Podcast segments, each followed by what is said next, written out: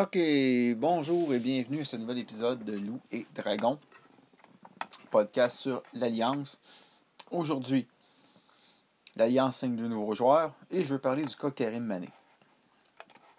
Commençons tout d'abord par euh, l'Alliance. Euh, on a annoncé deux nouveaux joueurs. Le 28 mars, on a, on a annoncé l'arrivée d'Osaya Osborne, un joueur canadien natif de Windsor qui jouait dernièrement en Ligue finlandaise à Kovot. Euh, je ne sais pas si je le prononce comme il faut. On parle d'un joueur qui avait une moyenne de 16,3 points, 4,9 rebonds, 2,3 passes décisives, 1,4 vols et 32 euh, minutes. Euh, sa position, c'est arrière et il fait 6 pieds 5 pouces. Donc, addition intéressante, il y, a 25, il y a 25 ans, il a joué dans la NCAA euh, avec l'Université du Texas, il a joué aussi à l'Université de Windsor et l'Université de Carleton, où il a remporté deux championnats U-Sports en 2019 et 2020. Il a même été nommé joueur le plus utile MVP de l'équipe All-Star au championnat en 2020. Euh, il avait signé un contrat avec les Blackjacks en tant que joueur de développement U-Sports lors de la saison 2020. Il a été sélectionné troisième au total par les Nighthawks de Guelph lors du repêchage en 2021.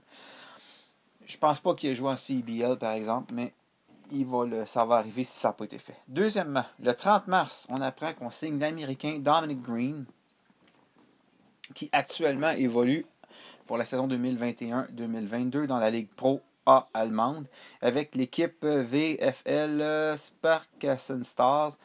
Beauchamp, je pas si je le prononce comme il faut. Euh, c'est le quatrième meilleur marqueur de la Ligue présentement, avec 19,4 points par match, 1,7 passes décisives, 5,2 rebonds, 29,5 minutes de jeu par match. Et euh, bon, il y a des bons pourcentages, là, 49, disons 50% de ses lancers, 36% pour les 3 points. La saison précédente, il a disputé le championnat slovaque.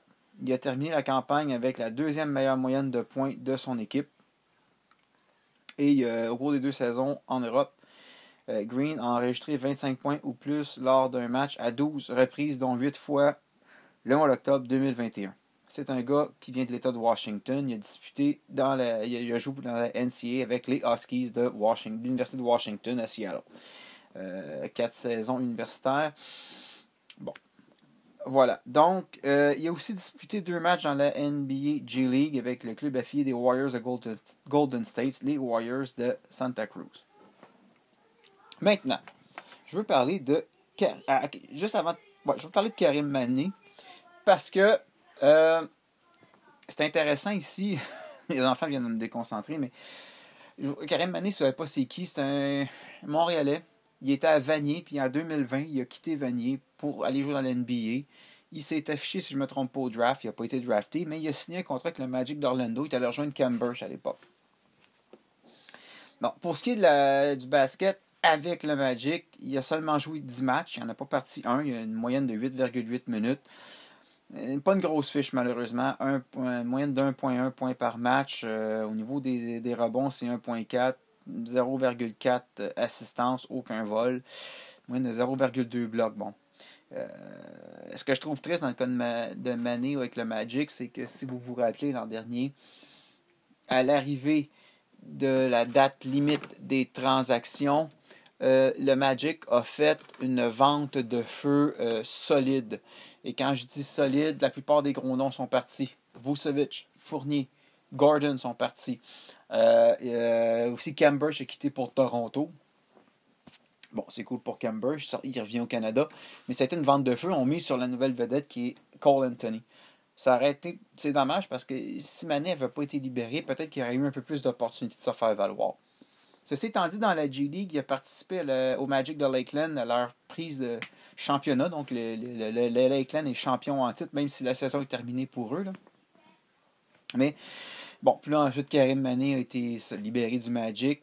Là, présentement, il est au Delaware. Euh, l'équipe est en série. Les séries de la, G-League commencent. La saison se terminait hier, si je ne me trompe pas.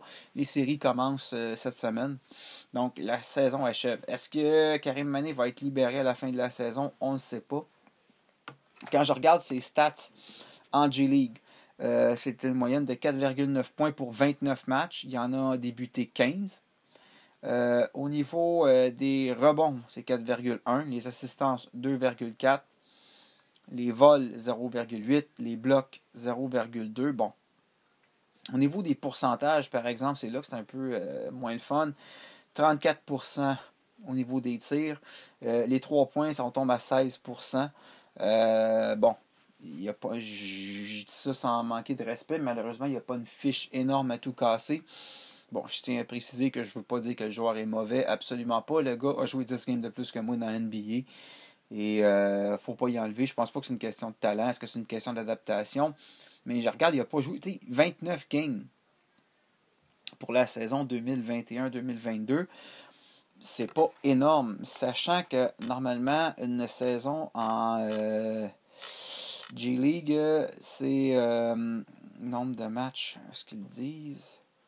J'ai pas, pas la statistique, mais tu sais, bon, la saison, regardez, la saison de la G-League est de novembre à avril. Fait que je trouve que c'est pas beaucoup de matchs. Fait que c'est sûr que pas beaucoup de matchs. Moi, moins de 18 minutes par match, mais ça te permet pas de te mettre en valeur. Moi, je pense que la saison va être terminée avant le début du camp d'entraînement. Les séries vont être terminées. Peut-être qu'il va gagner le championnat, tant mieux. Ce sera le fun pour lui. Deux championnats en deux ans. Mais, dépendant de comment ça va se passer, s'il est libéré par le Delaware, va être intéressant pour lui de venir à Montréal, de jouer dans sa ville, de se refaire une confiance. Peut-être. De, de, se mettre en valeur, de se faire valoir. Puis, Regardez, là, on est rendu à 5 joueurs de la CBL qui ont eu des opportunités dans la NBA. Je peux pas dire, je ne les ai pas tous suivis. Est-ce qu'ils sont encore dans la NBA? Mais il y en a qui ont eu des contrats de 10 matchs pour se faire valoir. Euh, par exemple, vous avez euh, Javin Delaurier, Cat Barber, Xavier Sneed et Xavier Moon, qui lui, euh, lui si je ne me trompe pas, il vient de signer un contrat là, avec les Clippers. c'est simple, il était trois fois MVP de la Ligue trois saisons, ça a toujours été lui. Donc, ils ont des contrats dans la NBA. Il y en a un cinquième. Ça, c'était en, décembre dernier, ces contrats-là, ces joueurs-là ont été annoncés. Puis en décembre dernier, c'est le joueur euh, Lyndall qui, lui aussi, lui, c'était avec les euh, Timbers de. Euh, non, les Milwaukee Bucks, pas les Timbers, excusez. Les Bucks de Milwaukee. Les champions en titre. Donc, il y a moyen pour un joueur de venir jouer en CBL, de se faire un capital, puis d'avoir un tremplin vers la NBA. Et je crois que c'est une opportunité qui serait du moins intéressante pour euh, Karim Mané, ne serait qu'il irait dans sa ville, il serait dans son milieu, dans ses choses. Il y a de quoi de sécurisant. Encore là, je vous rappelle qu'il n'a que 22 ans, pas encore tout à fait. Là. Euh, il va avoir 22 ans, il est né en 2000. Et c'est normal à cet âge-là de vouloir jouer à la NBA, d'autant plus qu'il a goûté, lui-là. Il a joué 10 matchs dans la NBA. Il a été sur le court à Orlando. Donc, je comprends que lui, son objectif, c'est probablement de retourner dans la NBA.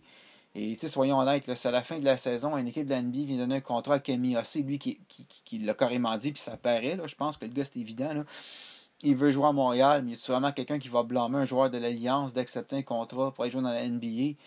C'est la plus grosse ligue au monde au basket. Tout le monde rêve de jouer dans la NBA quand tu es petit et tu joues au basket. Donc, moi, je pense que Karim Mané devrait sérieusement considérer cette option-là. Naturellement, je ne suis pas dans sa tête. Il y a des choses que je ne sais pas. Il y a peut-être des affaires qui, lui, de son bord ici, qu'on ne connaît pas, mais je pense que ce serait une bonne opportunité pour le joueur s'il venait à Montréal. Bref, est-ce que ça va arriver? Le temps va nous le dire. Euh, là-dessus, ça met pas mal fin à cette balado. Un petit 10 minutes, ça n'a pas été super long. Euh, Bref, n'oubliez pas, si vous aimez, de retweeter, liker, partager. N'oubliez euh, pas de suivre, il y a Aléoub 360, j'ai pas écouté cette semaine, mais la semaine dernière, il y avait un entrevue avec Camille AC.